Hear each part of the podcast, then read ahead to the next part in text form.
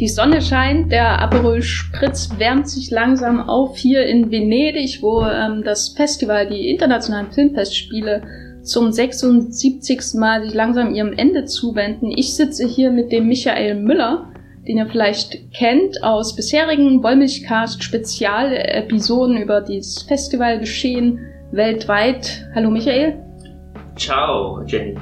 Okay, ich weiß nicht, ob ich jetzt nochmal von vorne anfangen soll in dieser Begrüßung. Äh, wir sind ja jedenfalls beide in Venedig und wollen euch in dieser Bonusfolge aus dem Wollmilchcast erste Eindrücke vom Festivaljahrgang geben und wünschen euch viel Spaß mit dieser Episode.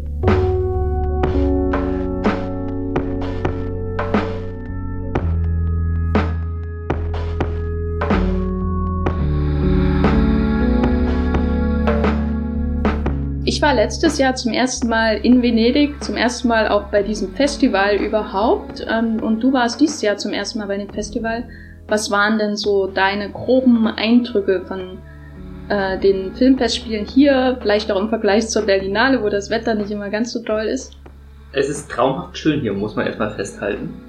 Und man kann sich kaum vorstellen, dass man hier ein Filmfestival abhält, wenn man sich da am Strand auf dem Lido bewegt und zwischen Eisdielen und Pizzarestaurants dann auf einmal Meisterwerke im Wettbewerb finden soll. Das äh, fühlte sich alles sehr surreal an, muss ich sagen, weil ich das auch schon sehr lange aus der Ferne beobachte und dass sich jetzt die Gelegenheit ergeben hat, auch mal in Venedig dabei zu sein, äh, finde ich sehr klasse. Und vor allem auch jetzt gerade in dieser spannenden Phase, wo Venedig sich zumindest in den letzten Jahren bemüht hat, auch ein bisschen auf Cannes aufzuschließen das war auch so mit meiner Hauptmotivation, hier vorbeizukommen. Und mal zu gucken, ob die wirklich so gut sind, wie die Presse das in den letzten Jahren geschrieben hat. Genau, und ich muss sagen, äh, abgesehen von dem äh, extrem heißen Sommerwetter, was ich teilweise auch ein bisschen anstrengend gefunden habe, vor allem wenn man ähm, in den Schlangen äh, eine halbe Stunde lang ohne Sonnenschutz warten musste, ähm, gibt es eigentlich fast nur Positives vom ersten Eindruck zu berichten. Fandest du es ähm, stressig, in die Filme hineinzukommen? Hattest du irgendwelche Probleme? Gab es Verwirrung? Nee, dank äh, auch deiner Beratung im Vorfeld ähm, bin ich ja relativ entspannt rangegangen und man kommt eigentlich auch in fast alles rein, wenn man eine Presseakkreditierung hat. Ich habe nur einen einzigen Film gehabt, in den ich es nicht reingeschafft habe. Das war äh, der saudi-arabische Wettbewerbskandidat. Da hatte ich dann ähm, für die öffentliche Filmvorführung, wo dann aber auch Presse reingelassen wird, keine extra Karte geholt gehabt und dann habe ich mich äh, in die Schlange angestellt, eine Stunde lang. Und ich habe es dann eigentlich auch fast bis ins Kino reingeschafft. Es waren noch 20 Leute vor mir. Und dann wurde aber abgewunken und dann hat äh, der Mann mit dem Rauchvogelgesicht, einer von den Security-Leuten, hat gesagt, jetzt geht nichts mehr. Und ähm, ja, aber ansonsten habe ich wirklich alles sehen können, was ich wollte. Und ich muss sagen, es konzentrierte sich doch sehr stark auch auf den internationalen Wettbewerb, weil der extrem stark, fand ich jetzt, auf dem Papier besetzt war. Und die Nebenreihen, wie ich das jetzt in der Praxis herausgefunden habe, das war sehr spannend, die kennenzulernen. Also es gibt ja hier die Horizonti, ähm, die Wednesdays, was so ein bisschen das Äquivalent zu den Direct, zu Directors Fortnite aus Cannes ist. Es gibt die Woche der Kritik, auch hier, ähm, und die Classics. Aber ich muss schon sagen, letztlich ist es nicht so einfach, hier Entdeckungen zu machen wie auf der Berlinale. Also ist, man guckt schon alle, alle gucken immer dasselbe. Und ähm, ja, das hat Vorteile und Nachteile. Aber es ist trotzdem schon, das muss man vielleicht ähm, dazu sagen, ein sehr umfangreiches Programm, weil es gibt ja noch Sconfini und äh, also es gibt noch ungefähr 37.000 andere Nebenreihen, die man gar nicht so richtig mitbekommt, teilweise auch mit irgendwelchen Italienern italienische junge Talente. Ähm, insofern glaube ich, kann man, also ich, ich, man kann schon entdecken, aber es ist natürlich schon sehr ähm, überschaubar im Vergleich zur Berlinale mit ihren, wie viel, 400 Filmen oder was sie da teilweise haben, ähm, was ich ja ähm, persönlich nicht so toll finde, aber ähm, das ja. Auch jetzt meine Erfahrung ähm, im ersten Jahr, äh, dass sich dann auch über Social Media nicht so großartige ähm, Favoriten in den Nebenreihen herumgesprochen haben, wie man das vielleicht zum Beispiel aus Cannes kennt. Das konzentrierte sich generell auf den Wettbewerb, weil da eben auch richtige Schwergewichte eingeladen waren. Da wusste man im Vorfeld schon, Warner Brothers bringt seinen Joker an den Start, Netflix hat viel gebucht. Die haben ja auch die ganzen, den ganzen Lido mit Werbung vollgekleistert gehabt mit ihren Plakaten. Ähm, große Auteurs sind hier aufgeschlagen, und äh, in den Nebenreihen hat man zumindest Katrin Gebbe mit Pelikanflut wiedergefunden. Als Eröffnungsfilm, ja. Von Horizonti, genau. Ich glaube, dass die, die, ähm, dass Venedig so ein bisschen auch generell unter einer Social Media Ruhe leidet, auch, ähm, aber das greift, glaube ich, auf viele Festivals über, seitdem sie so ähm, stärkere Embargo-Regeln haben. Das heißt, dieses, man kommt raus und schreibt sofort seinen Tweet dazu. Ähm, das geht ja im Prinzip bei der Berlinale und Venedig gar nicht mehr, so wie die Embargos aktuell laufen. Also zur Erklärung vielleicht, bei der Berlinale und Venedig ist so, dass die äh, mindestens die Wettbewerbsfilme ähm, Embargo meistens bis ähm, zur Premiere haben. Das heißt, man sieht den Film früh 8.30 Uhr hier in Venedig und dann ähm, darf man, wenn man Lust hat, kann man sein, bei TweetDeck seinen Tweet vorprogrammieren, aber im Grunde ist die erste Äußerung dann sowieso wahrscheinlich die Kritik oder der Festivalbericht, den man dazu schreibt. Insofern habe ich sowieso das Gefühl, dass man einfach weniger mitbekommt. Und von Venedig sowieso, weil da auch nicht so viele Amerikaner sind wie bei anderen Festivals. Und wenn sie da sind, dann gehen sie vielleicht auch nicht so in die Nebenreihen und dann hofft man immer auf die paar Leute, die beim Hollywood Reporter oder bei Screen schreiben, dass sie einem einen, einen, einen Diamanten aus den Nebenreihen zeigen, wie Matre zum Beispiel, der ja ähm, viel Lob bekommen hat, den mhm. ich leider nicht gesehen habe. Also den habe ich zufälligerweise gleich am Anfang geschaut gehabt, ohne großartig den als Tipp äh, im Hinterkopf gehabt zu haben, einfach ausprobiert und der war wirklich ähm, einer, letztlich einer meiner Lieblingsfilme jetzt äh, von diesem Jahrgang. Von einem spanischen Regisseur, den ich mir auch nochmal aufgeschrieben habe, weil ich ihn nicht auswendig kann. Der Mann heißt Rodrigo ähm, Sorogoyen, wenn ich das richtig lesen kann. Bestimmt. Ja. Ähm, aber abgesehen von, von diesem Film und vielleicht noch ein oder zwei anderen, ähm, konzentrierten sich das ganze Gebaren eigentlich immer auf den Wettbewerb. Ich hatte aber auch recht viel so aus Horizonte zum Beispiel gesehen im Vergleich zum letzten Jahr. Ähm, und da war aber nicht viel dabei, was ich wirklich toll fand. Insofern war es vielleicht einer der Gründe, warum es da nicht so viele Empfehlungen gab. Barbera, also der Chef vom Festival, schwärmte ja noch im Vorfeld ganz groß davon, dass äh, Horizonte, dass da einige Filme dabei wären, die auch in den Wettbewerb gekonnt hätten. Das möchte ich doch anzweifeln, ja, nachdem ich da auch Proben genommen habe. ähm, wenn wir jetzt schon von Barbera reden, Du kennst dich da ja, glaube ich, ein bisschen besser aus, so mit äh, den Persönlichkeiten hinter äh, diesen Festivals. Äh, bist da und ich möchte da nicht so viel Lob im Vorfeld geben, wahrscheinlich der absolute Experte. das kann man nach hinten losgehen. Ähm, und hast du äh, da eine, eine, eine Haltung gegenüber äh, der, der Festivalleitung oder so? Also ich mal, also zum Beispiel über Thierry Fremont könnte ich auch was sagen, weil den mag ich einfach als äh, Mensch, der ist so jemand, der, der absolute Cinephilie ausstrahlt und äh, gleichzeitig vielleicht ein bisschen zu sehr auf den roten Teppich manchmal fixiert ist, aber mhm. Barbera ist für mich zum Beispiel einfach so eine nicht, nicht vorhanden als Mensch. Sag doch mal, wer ist denn das? Ich, ich kann dir keinen jetzt biografischen Lebenslauf runternehmen, wie das normalerweise in Radio- oder Podcast-Formaten dann passiert. Das äh, Einzige, woraus ich meine Informationen jetzt auch hier äh, am Video geschöpft habe, war dieses äh, Festivalblatt Chuck was hier immer morgens für die Presse ausgelegt wird. Und da hat ja auch Herr Barbera eine eigene Kolumne, wo er immer drei Sätze formuliert hat, beziehungsweise sich wahrscheinlich formulieren lassen hat. Ich möchte da nichts unterstellen, aber ähm, nee, eine interessante Persönlichkeit. Ich glaube, biografisch habe ich irgendwann mal nachgelesen, dass der auch als Filmkritiker angefangen hat und sich dann auch über die verschiedenen Festivals auf diesen Posten hochgearbeitet hat. Und der war, glaube ich, auch schon mal Direktor und zwischendrin dann nicht und kam dann wieder. Und er hat jetzt eigentlich so ein bisschen das goldene Zeitalter für Venedig eingeleitet, weil sich ähm, doch sehr viel im Filmkalender auf die Oscarsaison konzentriert und da ist äh, der September für, für das Festival einfach und auch für, für Hollywood die perfekte Startrampe, um, um ihre Filme in Position zu bringen für die Herbstsaison. Und das ist auch dieses Mal wieder der Fall gewesen. Wobei ähm, auch die anderen internationalen Festivals jetzt ein bisschen angezogen haben und auch ein bisschen Druck auf die Verleiher gemacht haben, also Toronto zum Beispiel oder auch Telluride, was ja so die zwei großen Konkurrenten sind von Venedig, haben denen auch ein paar äh, Weltpremieren weggenommen. Jetzt um nur Telluride zu nennen, die haben sich zum Beispiel Kelly Reichards neuen Film ähm, First Cow gesichert gehabt und den hätte Herr Barbera auch sehr gerne gezeigt gehabt. Zumal äh, Venedig ja auch extrem in der Kritik steht dafür, dass sie im Wettbewerb so gut wie keine Frauen einladen. Zu Recht in der Kritik steht. Also es waren jetzt äh, zwei Wettbewerbsfilme dabei, eine Debütantin aus Australien und eine Saudi-Arabierin, aber ähm, die großen Regisseurinnen, scheinen doch ein bisschen den Lido zu meiden. Ja, das kann ich äh, schwer einschätzen. Man kann es ja die Verteilung auch nicht viel besser. Und ich glaube, da würden sie gerne auf jeden Fall auftauchen.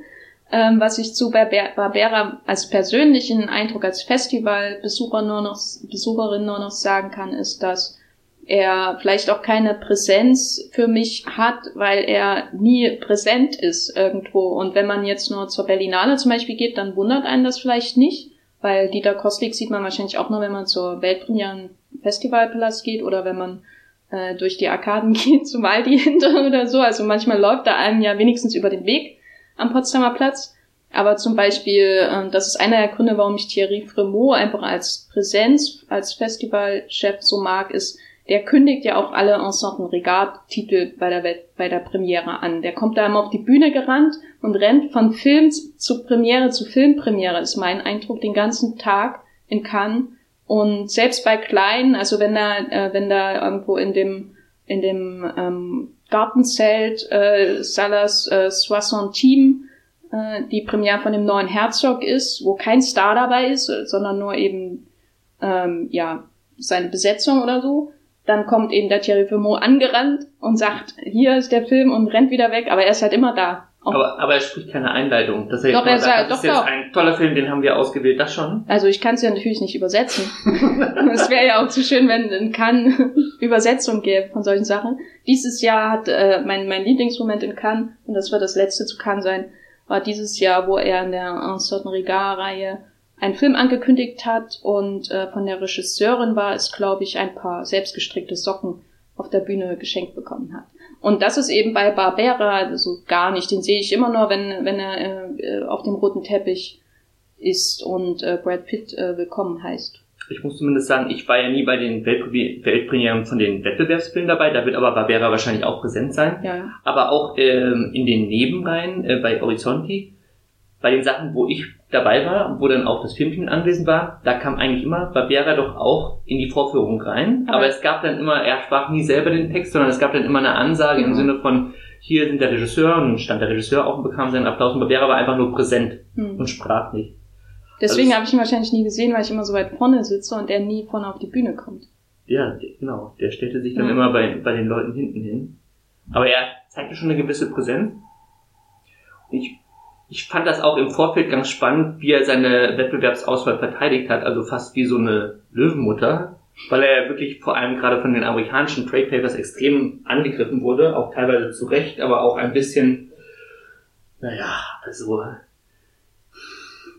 dass er zum Beispiel Roman Polanski in den Wettbewerb eingeladen hat, der ist bei den Amerikanern so unten durch, dass, äh, dass sie sich gewünscht hätten, dass da Polanski nicht vorgekommen wäre. Aber da hat Barbera eigentlich bis zum Schluss durchgezogen und ähm, ja, jetzt sind auch so ein bisschen die Schlagzeilen verklungen. Mal gucken, was wir dann heute Abend, wir haben ja den Samstag, heute werden, werden die Löwen vergeben, ähm, ob Polanski da überhaupt vorkommen darf, will, muss, weil äh, die Jurypräsidentin ja auch Lucrezia Martel ist und ähm, schauen wir mal, was sie sich ausdenkt mit ihrer Jury. Du hast ja vorhin schon erwähnt, dass die, das Festival so ein bisschen oder nicht so ein bisschen, dass das Festival stark auch in Konkurrenz mit den nordamerikanischen Festivals in der Herbstsaison steht. Also wie gesagt, Toronto und Telluride und ähm, ein paar Filme musste es quasi abgeben. Aber es hat auch ein sehr großes Hollywood-Programm wieder dabei und das meine ich nicht unbedingt nur wegen der Anzahl der Filme, sondern wirklich der Größe der Filme. Also letztes Jahr lief hier ja First Man von Damien Chazelle, der dann etwas untergegangen ist an den Kassen und in der ähm, Saison. Und ähm, Roma von Cuaron? Ja. Aber der ist nicht so groß gewesen, aber. Ja, aber es war eben Netflix, ähm, ne? Netflix. Song, Songsborn. Star is Born. Star, Star, Star is Born. Genau, Star is Born, äh, wo ich immer noch traurig bin, dass er nicht den Oscar gewonnen hat. Naja. Aber ähm, als dieses Film meinst du, oder? Ja, immer noch besser als Green Book. Also ich mochte Green Book, aber nicht so sehr.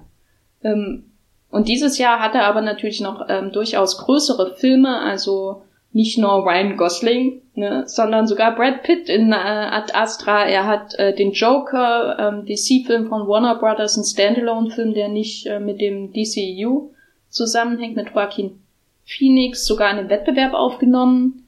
Äh, er hat zwei Netflix-Filme im Wettbewerb, nämlich Marriage Story von Noah Baumbach äh, und äh, hier den neuen Steven Soderbergh-Film The Laundromat, die Geldwäscherei und dann in den Nebenreihen, also äh, nicht Nebenreihe, aber außer Konkurrenz, noch ein Netflix-Film, nämlich The King mit äh, Robert Pattinson und anderen Schauspielern, die ich schon wieder vergessen Und von habe. Amazon Prime hat er Jean Seberg bekommen. ja, wobei der, glaube ich, noch in den USA an Amazon Prime verkauft wurde. Ach so. Ähm, genau. Mhm. Und das ist natürlich ein schönes Star-Aufgebot. Also gleich zwei Filme, wo Robert Pattinson mitspielt und ich habe ihn nicht gesehen.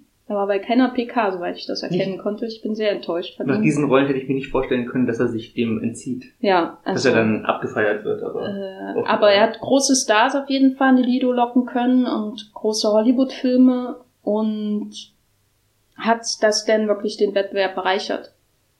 Das ist eine sehr gute Frage, Jenny, die ich dir nicht beantworten kann. Aber beziehungsweise, also doch, ich für mich persönlich kann es schon beantworten. Ich würde sagen, da war Gutes und Schlechtes dabei. Und es ist ja, vor allem wenn man online darüber schreiben will, das sind ja dann doch die, die Highlights, worauf äh, es dann auch ankommt. Und das waren ja auch hauptsächlich Sachen, die am ersten Wochenende programmiert waren. Ähm, es ist natürlich die Frage, was davon bleiben wird. Also der Joker, der kommt ja jetzt auch im Oktober weltweit ins Kino. Ich glaube, der wird riesige Wellen schlagen, was, was das Boxoffice angeht, aber auch die Spekulation darüber, ähm, ob der äh, für den Oscar nominiert werden soll oder darf. Gerade nach Heath Ledger äh, ist die Frage mit Joaquin Phoenix wieder neu zu klären, weil ich ihn da auch phänomenal in der Rolle fand. Aber es ist auch sehr interessant gewesen, weil um den Film haben sich dann auch äh, ja, nicht also fast schon Grabenkämpfe ergeben, was, was die Meinung zum Film anging. Ob der jetzt wirklich so toll war oder katastrophal schlecht. Vor allem auch Grabenkämpfe über die mögliche Wirkung auf irgendwelche Attentäter in der Zukunft. Also da sind ja ähm, die, die viele amerikanische Kritiker sind ja komplett, äh, ich weiß nicht, was da passiert ist, weil es waren ja teilweise Menschen, die ich sehr schätze, Hm. aber ähm, da, da war ich schon sehr schockiert teilweise über die, die ähm, Reaktion und wie viel Bedeutung da einem einzelnen Film schon präventiv zugemessen wird, wenn er als gefährlich bezeichnet wird. Ähm, und also natürlich muss man immer auch darauf achten, dass dass natürlich auch amerikanische Kritiker sind, die eine andere Alltagserfahrung mit ähm, Anschlägen und äh, natürlich auch ähm, der der Waffengewalt in den USA haben. Aber das ist doch, also ich hatte da auch das Gefühl, dass ich irgendwie in die 70er Jahre gereist bin auf einmal oder vielleicht noch früher, was die, die ähm, Meinung über diesen Film anging, teilweise von Zumal man ja auch dann nochmal differenzieren müsste zwischen ähm, der Figur im Film und die Haltung des Films zur Figur. Also ich glaube, da gibt's auch nochmal größere Unterschiede, je nachdem, wie man den, den Joker äh, lesen will. Das ist ja sowieso, also ein Film als gefährlich zu brandmarken ist irgendwie ganz schlecht. Aber es sieht gut bei Twitter. Also ich habe das Gefühl, dass der Diskurs ähm, über Joker auch sogar den Diskurs über Polanski überschattet hat teilweise. Also am Anfang haben natürlich viele über Polanski geredet und über die wenigen Frauen im Wettbewerb. Aber dann kam Joker und hat alles weggewaschen wie der Regen die Straßen von New York in Taxi Driver. Und Aber ich glaub, äh, so jemand wie Jessica King hat, glaube ich, dreimal über den Joker geschrieben. Dann merkt man ja auch schon, wie das Interesse von den Publikationen ist. Ja, ich habe nur zweimal drüber geschrieben. Ich bin sehr enttäuscht von mir Du bist selbst. zurück. Genau. Auch beim Aperol Spritz Counter bist du sogar noch sehr weit hinter mir zurück. Aber das ist ein anderes Thema. Ja. Nee, aber es ist natürlich sehr attraktiv, wenn man diese ganzen Hollywood-Filme ähm, mit im Wettbewerb hat. Ich würde aber sagen, letztlich sind das nicht die Filme, die bei mir bleiben werden. Aber darauf werden wir dann noch bei den Highlights zu sprechen kommen. Abgesehen vom Joker. Wie ist so dein Eindruck der Netflix-Präsenz hier? Also vielleicht zur Erklärung für die Zuschauer, äh, zu, Zuschauer. Vielleicht zur Erklärung für die Zuhörer. In Cannes äh, wird ja Netflix der ähm, Eintritt in den offiziellen Wettbewerb verwehrt. Also theoretisch könnten sie in anderen Sektionen auftauchen, aber das will Netflix natürlich nicht. Die wollen in den Wettbewerb und deswegen haben sie ihre Filme dieses Jahr wieder komplett zurückgezogen. Und stattdessen ist jetzt äh, Venedig ja der Großprofiteur von diesem unaufgelösten Streit, ähm, der natürlich auch durch die französischen Kinobetreiber mit angefeuert wird, weil ich glaube, äh, Fremont hätte sicherlich gern die, die Netflix-Filme mit im Wettbewerb, wenn da Noah Baumbach oder Alfonso Cuarón kommen. Und nun hat Venedig dieses Jahr, wie gesagt, zwei Filme im Wettbewerb von Netflix und dann noch äh, neben außer Konkurrenz. Und wie war dein Eindruck? Also letztes Jahr haben sie den Goldenen Löwen gewonnen mit Mhm. Roma. Dieses Jahr Sie haben ja den Irishman nicht bekommen. Das ist ja schon mal spannend, weil da die Effekte noch nicht rechtzeitig fertig waren. Der geht nach New York.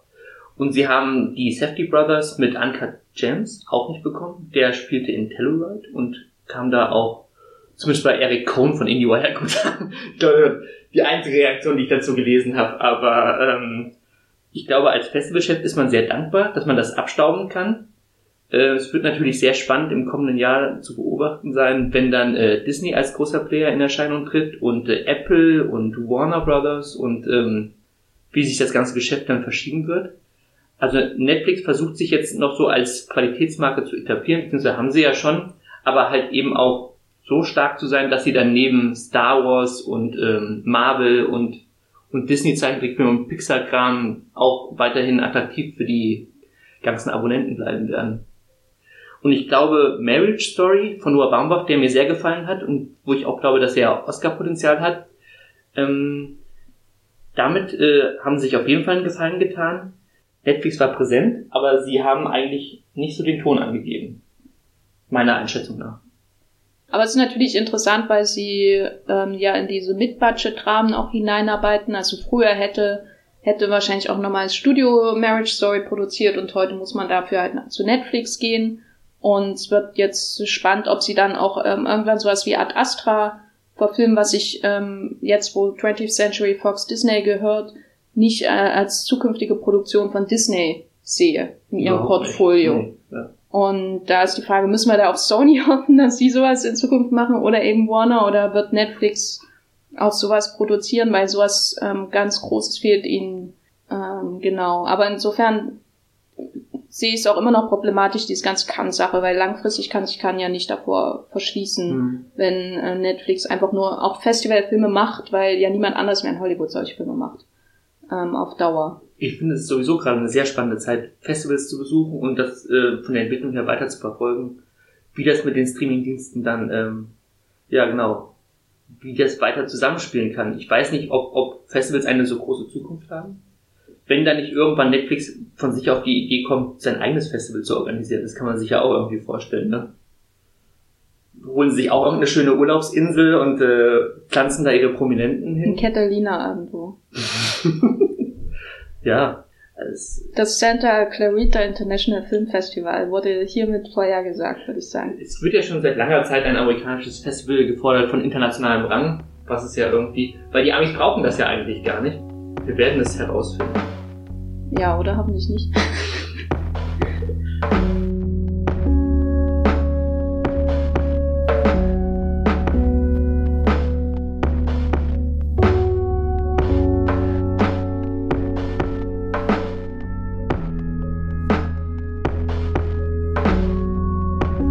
Nun haben wir viel so über die Hintergründe gesprochen. Wir wollen aber natürlich auch ein bisschen über die konkreten Filme sprechen, die wir dieses Jahr in Venedig gesehen haben.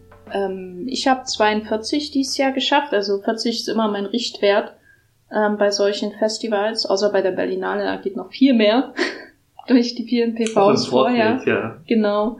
Äh, und äh, wie, wie sah es bei dir aus?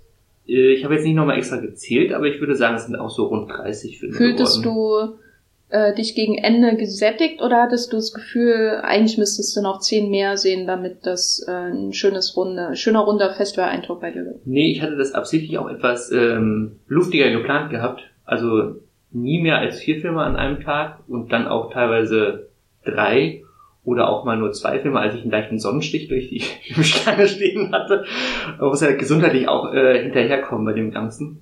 Also teilweise ist es, dann hat man gar nicht im Blick, dass zum Beispiel Sonntag der Bäcker hier in Italien zu hat. Wie kann das denn sein? Und dann bricht einem ein wichtiger Baustein des Tages weg und dann rennt man dem ganzen eigenen Konzept hinterher und irgendwann trinkt man nur noch und äh, irgendwann muss diese die Flüssigkeit muss auch wieder raus und dann ähm, dann kann man auch teilweise nicht mehr im Film sitzen bleiben und äh, entweder der Film oder ich und dann muss man sich entscheiden.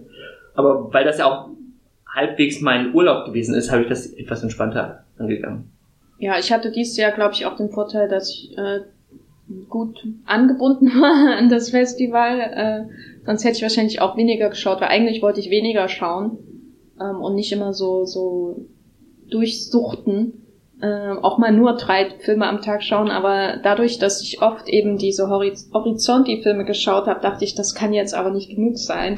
Heute, ich muss noch irgendwann einen guten Film sehen, zu, bis ich zu dann trübe Russen. genau zu, also ich mag ja die traurigen Russen und mein Oder letzter Ukrainer, ja. genau mein letzter Film des Festivals war ja ähm, der State Funeral von Sergei Losnitzer und das war auch ein schöner schöner Abschluss Der war Ähm, nicht trüb oder naja, man konnte halt die, die Beerdigung von Stalin anschauen und äh, bis zu einem gewissen Grad hat, hat man da auch ähm, ähm, erhebende Gefühle einfach durch den Fakt.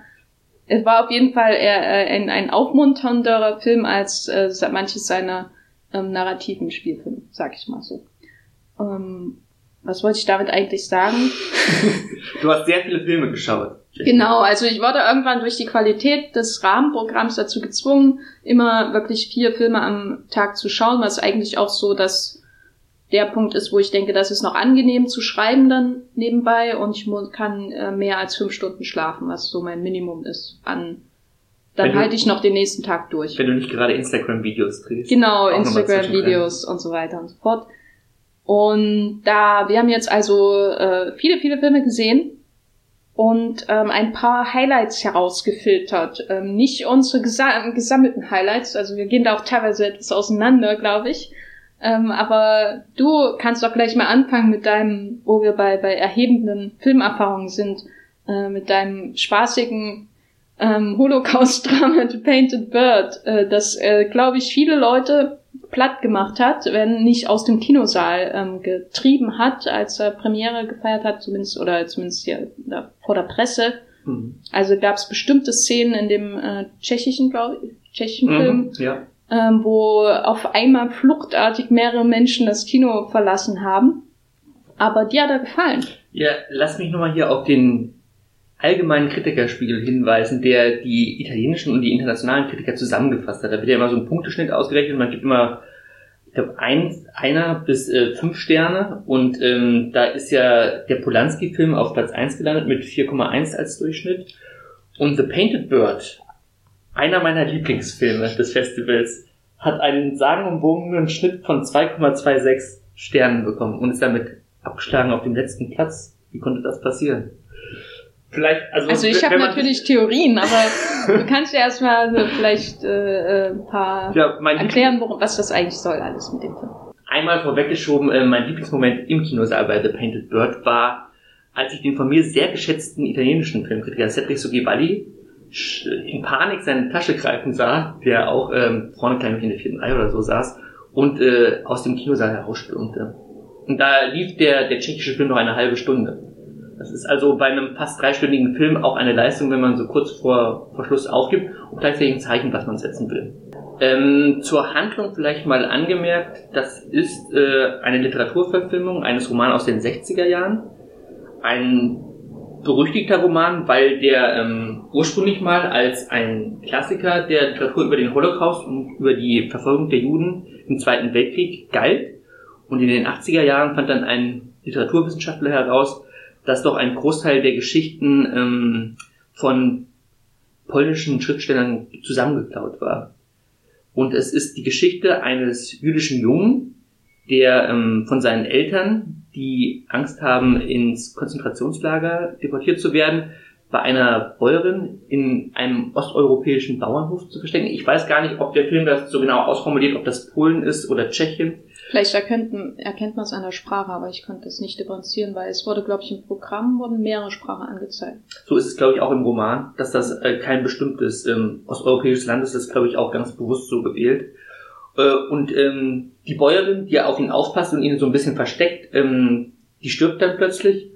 Der Hof fängt an zu brennen und auf einmal muss der Junge sehen, wo er bleibt und versucht dann eigentlich ja in den Wirren des Zweiten Weltkriegs in diesem Hinterland äh, zu überleben und äh, taumelt von Dorf zu Dorf, von einer schrecklichen Geschichte in die nächste und es ist eine, eine dunkle, albtraumhafte Odyssee, durch die der Junge da muss, die in Schwarz-Weiß gefilmt wurde und ähm, die eine der wenigen Geschichten in dem Festival gewesen ist, die mich von Anfang bis Ende total gefesselt hat. Das kann ich eigentlich ansonsten nur noch für äh, den Joker mit äh, auch, auch behaupten, dass das so gewesen ist als, als, als pure Filmerfahrung, weil der Film dann auch irgendwann komplett auf Dialoge verzichtet, ähm, weil der Junge feststellt, egal was er macht, egal was er sagt, er kann eigentlich immer nur das Falsche sagen und er hört dann irgendwann auch auf zu sprechen und dann wirken auch einfach nur noch die Bilder und ähm, also mich hat das wirklich erschlagen, was ja wahrscheinlich dann auch Teil des Vorwurfs gegen den Film ist. Also ich habe zum Beispiel auch von verschiedenen Kritikern gehört, dass es eine Art Gewaltporno äh, sei.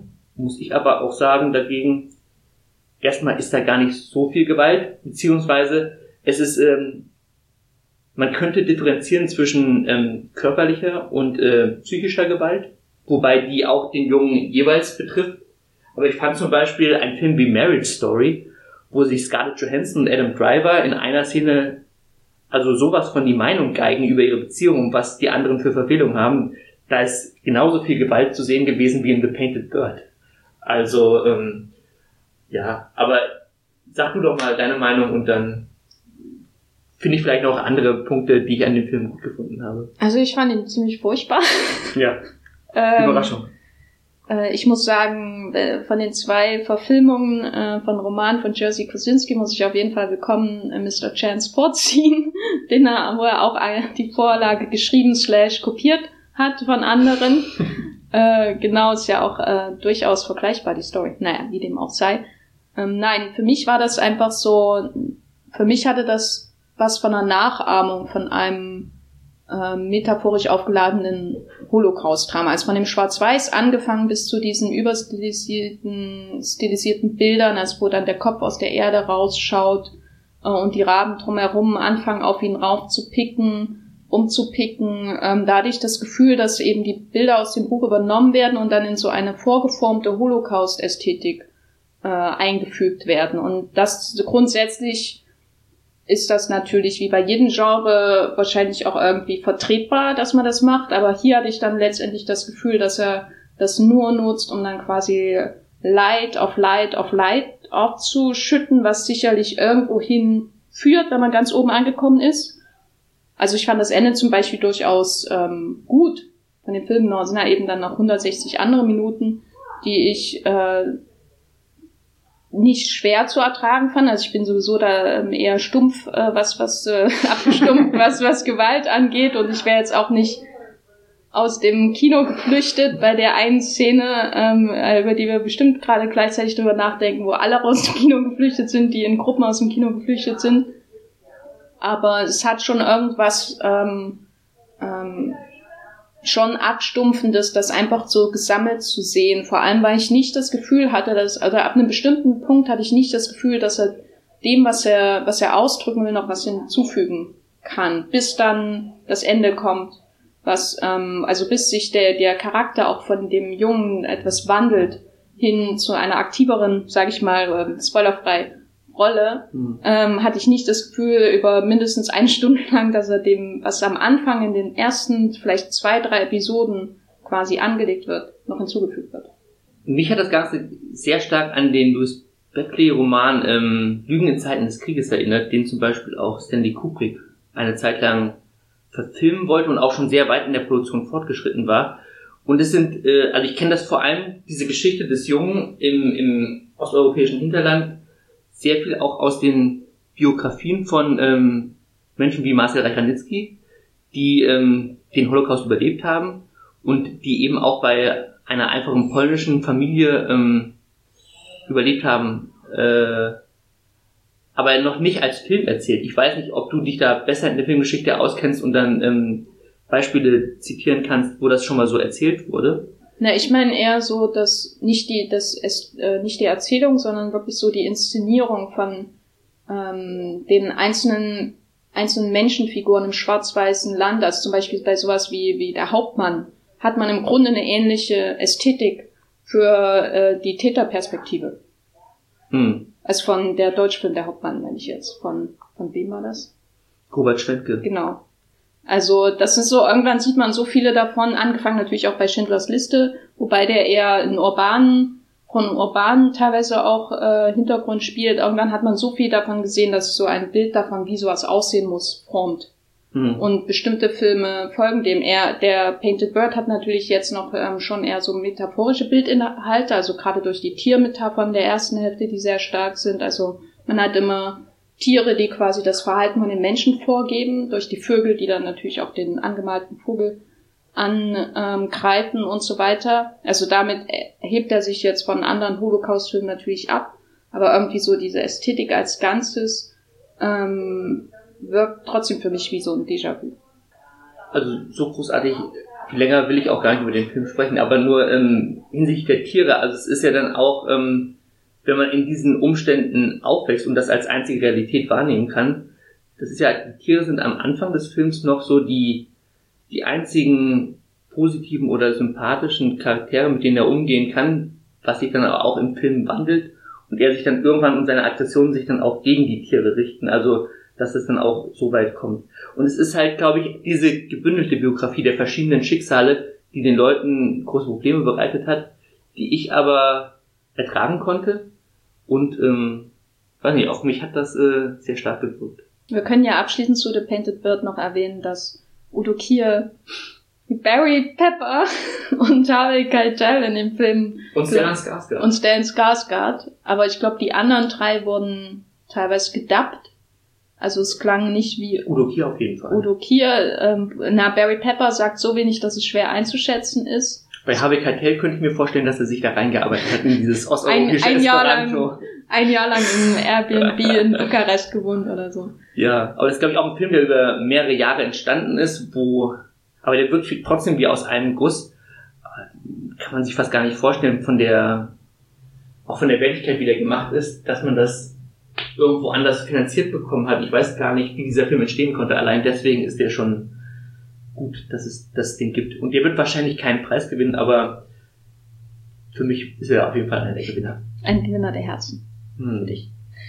Der zweite Film, den wir auserwählt haben hier für den Podcast, ist Number 7 Cherry Lane von Jon Fan. Und du hast den vorgeschlagen gleich laut. Hm. Nun sag doch mal warum. Liegt das an den Katzen? ich bin ja immer, ich beobachte sehr viel, was im Kino passiert. Und äh, das ist, glaube ich, der Film mit den meisten Leuten, die herausgegangen sind. Und das habe ich sehr gut beobachten können, weil ich so an der Seite saß. Und dann ist es ja dann immer Vorhang auf, zweiter Vorhang auf, Tür auf. Und dann kommt gleich wieder der Nächste, der mit der Taschenlampe rausgeleitet werden muss. Und es ging also, glaube ich, nach 20 Minuten fingen schon die Leute an, rauszuströmen. Das äh, ist ein ganz besonderer, ein, um nicht zu sagen, ein wahnsinniger Film. Zumal der Regisseur auch vorher noch nie einen Animationsfilm gemacht hat. Und das merkt man dem vom Stil her extrem an. Man hat das Gefühl, wenn man sich die Animationen anschaut, dass alles in Zeitlupe passiert, also als ob da Bilder fehlen würden. Es ist von der Ästhetik her eigentlich realistischer Comic, der aber auch sehr surreale ähm, Momente hat, Traumsequenzen, äh, bizarre Katzenszenen, ähm, Duschszenen, unendlich viele ähm, also Film, Filmbesuche, wo sich die Protagonisten, das kann man ja vielleicht mal kurz sagen, ähm, ist, ist so eine Dreiecksgeschichte. Es gibt einen äh, chinesischen Literaturstudenten für, ich glaube, Englisch studiert der und ähm, das Ganze spielt in Hong, Hongkong. In den 60ern.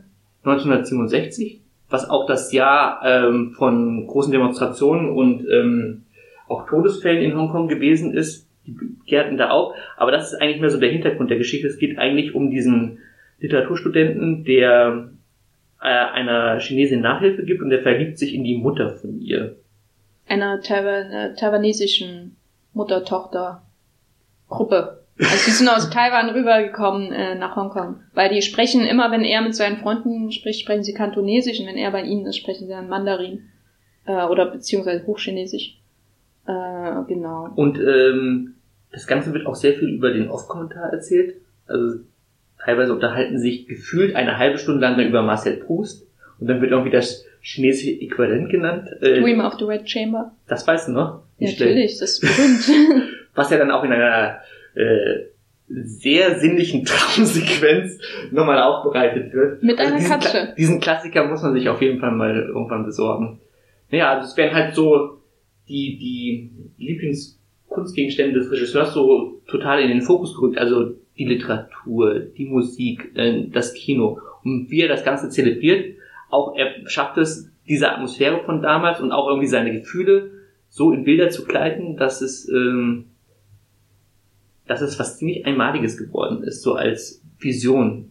Ähm, ich habe da jetzt auch teilweise schon sehr negative Reaktionen von Leuten bekommen auf Trailer, die fragen, was ist das denn für ein Schrott und so. Aber den muss man auf jeden Fall gesehen haben. Der, der wird auf jeden Fall bleiben aus dem Wettbewerb. Ja, der war auch, glaube ich, einer weniger wirklich einzigartigen Filme, so im ganzen Programm. Also äh, in den nächsten zehn Jahren. Ja, das weiß ich nicht. Aber also die äh, Hongkonger Animationsfilme sind natürlich sowieso immer ein bisschen anders als das, was wir wahrscheinlich durch Pixar und Disney und DreamWorks und so weiter als Animationsfilm oder Ghibli. Also es ist was wirklich ganz anderes, ähm, was wir da kennen. Und das ist eben einer, wo man diese weirden, wunderschönen Sexträume hat, von, die ja vor allem von der ähm, Mutter geträumt werden, die sich nach diesem ähm, jungen Lehrer sehnt und mit ihm erst in Room at the Top geht und dann in eine äh, ganze Reihe von Filmen mit Simone Signoret, mhm. äh, die ganz wunderschön nachgestellt werden. Und das ist, also es ist, also ich habe äh, einen anderen Film von dem Regisseur gesehen und bestimmte Elemente sind, glaube ich, einfach seine Markenzeichen, aber ähm, das Animations- oder die, die, die, die Möglichkeiten, die Animationen offenbaren, ja ihm, glaube ich, einfach noch viel mehr Spielraum gegeben, allen seinen äh, Gedanken, seinen Katzenköpfen, seinen äh, Nippelschlapper-Aktionen nachzugehen, die er schon immer mal irgendwie umsetzen wollte. Und ich glaube, das kommt ihm wirklich zugute. Es ist ein ganz ähm, toller, lebendiger ähm, Film in einem Wettbewerb, der das nicht immer so zu bieten hatte. Und ich glaube, das ist auch einer der wenigen Filme, wo ich gerne einige der Figuren, Metaphern und Geschichten des Films von dem Regisseur mir erklären lassen würde, weil ich auch nicht so viel über das Jahr 1967 weiß, über die Entwicklung mit Taiwan, Hongkong und China. Und äh, allein, es gibt da auch eine Nachbarin, äh, wo er der äh, Literaturstudent zuerst falsch klingelt und äh, der macht ihm irgend so Nosferatu-mäßiger Page oder Diener auf mit so langen Fingernägeln. Das Sie ist halt das alte China, das kaiserliche China. Symbolisiert die, die Nachbarin. Also in dieser Wohnung kommt ja alles dann zusammen. Also man hat die die taiwanesischen da geht schon los mit der Erklärung. Migranten, man hat die das alte China, das unten drunter wohnt, auf der Straße wird für Mao in Hongkong demonstriert, was natürlich interessante Parallelen irgendwie zur Gegenwart äh, auf wirft und natürlich auch Widersprüche. Also und äh, ich muss auch sagen, die Atmosphäre in Hongkong, die er auf ein aufbaut, das ist natürlich auch wie für mich gemacht und insofern. und was bedeutet der urinierende Junge in der allerersten Szene und und das Tennisspiel? Das ist, glaube ich, ähm, war das der urinierende, aber der der der in der Dusche gafft. Das ist nochmal ein anderer gewesen. Ach so, weil der der in der Dusche gafft ist, glaube ich, der Regisseur. Wirklich? Würde ich einmal Optisch raten. meinst du? Oder? Nö, das ist so eine Figur, wo ich mir nur vorstellen kann, da hat er sich selber reingedacht. so wie Roman Polanski bei seinem Film. Genau. Ja, ähm, ja Number 7 Cherry Lane. Äh, ich hoffe, der wird irgendwie irgendwann in Deutschland. Da könnte ich mir auch vorstellen, dass die Jury den heute Abend auszeichnet. Wahrscheinlich nicht mit einem großen Preis, aber vielleicht dann doch irgendwas was Kleines. Gibt es hier sowas wie einen Alfred Bauer Preis? Keine Ahnung. Neue Perspektiven.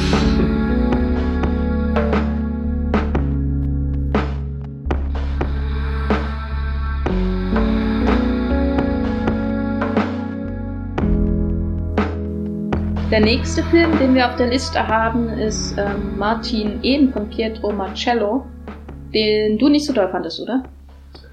Ich mochte ihn.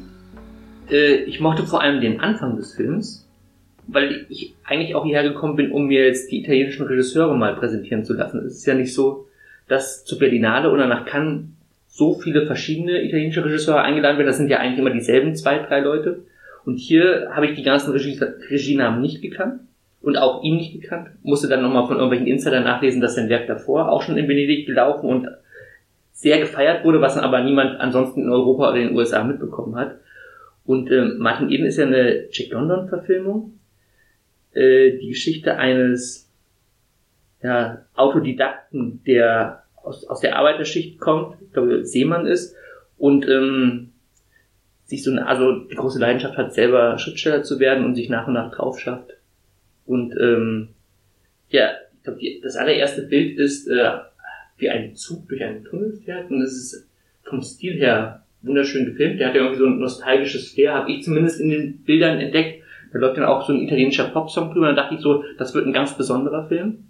Ich muss auch sagen, die erste Hälfte des Films hat mir gut gefallen. Ich mochte den Hauptdarsteller sehr gerne. Ein sehr charismatischer ähm, Typ mit großer Nase und blauen Augen.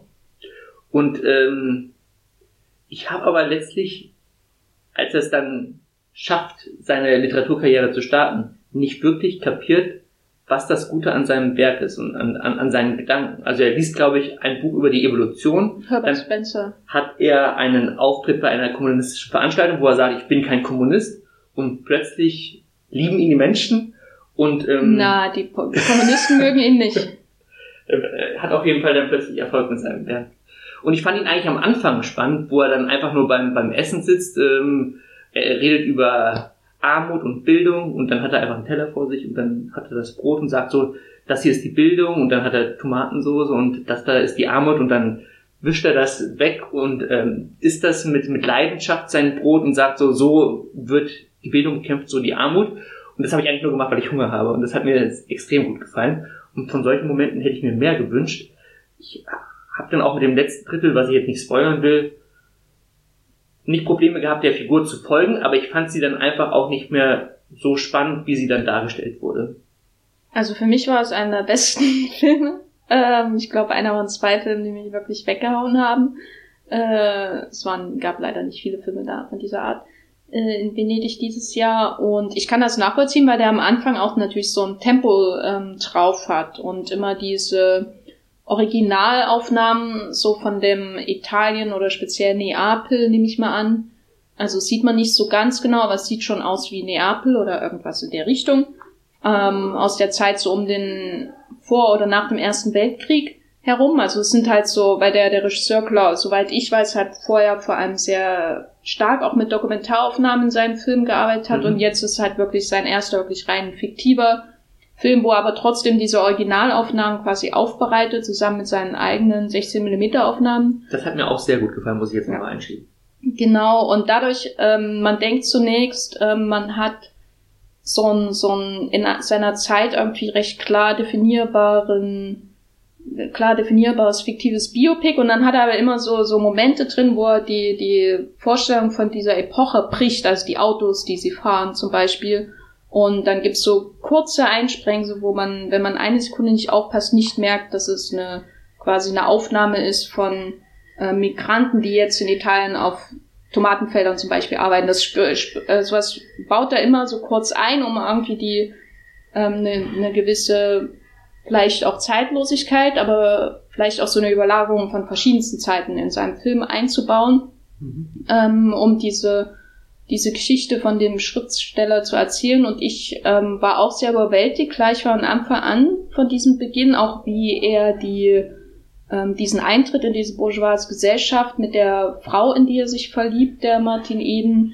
gestaltet, also dass das irgendwie seinen Geist erweitert und seine Weltsicht, aber gleichzeitig hat man irgendwie das Gefühl, dass es seinem Ego nicht besonders gut tut, wie mhm. er dann über die alte Welt redet. Mhm. Ähm, und das fand ich eigentlich durch weg, obwohl er dann natürlich auch ein bisschen von seiner Energie verliert, ähm, durchweg faszinierend, wie er mit seinem Protagonisten umgeht, also wie er ihn einerseits so als Triebfeder für seine eigene ganze Dynamik in diesem Film aufbaut. Also alles ist Martin Eden und wird durch Martin Eden erzählt und gleichzeitig blickt er durch diese Frauenfiguren und auch durch diese Leute, die er in dem Film trifft, ähm, auf ihn, auf diesen, diesen, äh, diese Figur der sich immer weiter von dem entfernt, was er eigentlich mal war. Also da ist ja quasi schon angelegt, wie er dann, wie sein weiteres Leben sich da ähm, äh, weiterentwickelt. Also ich hatte zum Beispiel nicht, ich hatte zum Beispiel kein Problem damit, dass die beiden Frauenfiguren in seinem Leben recht ähm, dünn sind äh, in, in der Art, wie sie aussehen. Ja, ja, dünn mhm. gezeichnet. Also das wurde ihm ja auch vorgeworfen, weil ich immer das Gefühl hatte, dass die äh, bis zum gewissen Grad nur seine Wahrnehmung von ihnen sind. Also er ähm, schaut auf die bourgeoise Frau nur insoweit, als sie seine Arbeit unterstützt. Und alles andere nimmt er sowieso nicht wahr. Also es hat immer reflektiert auf ihn und das fand ich wirklich toll, wie er das gemacht hat. Deswegen hat es mich auch bis zum Ende weitergetragen, bis, bis mhm. zu den Wellen, die dann kommen. Ja, nee, ich fand ihn ähm, großartig. Meinst du denn, dass der heute Abend einen Preis gewinnen könnte?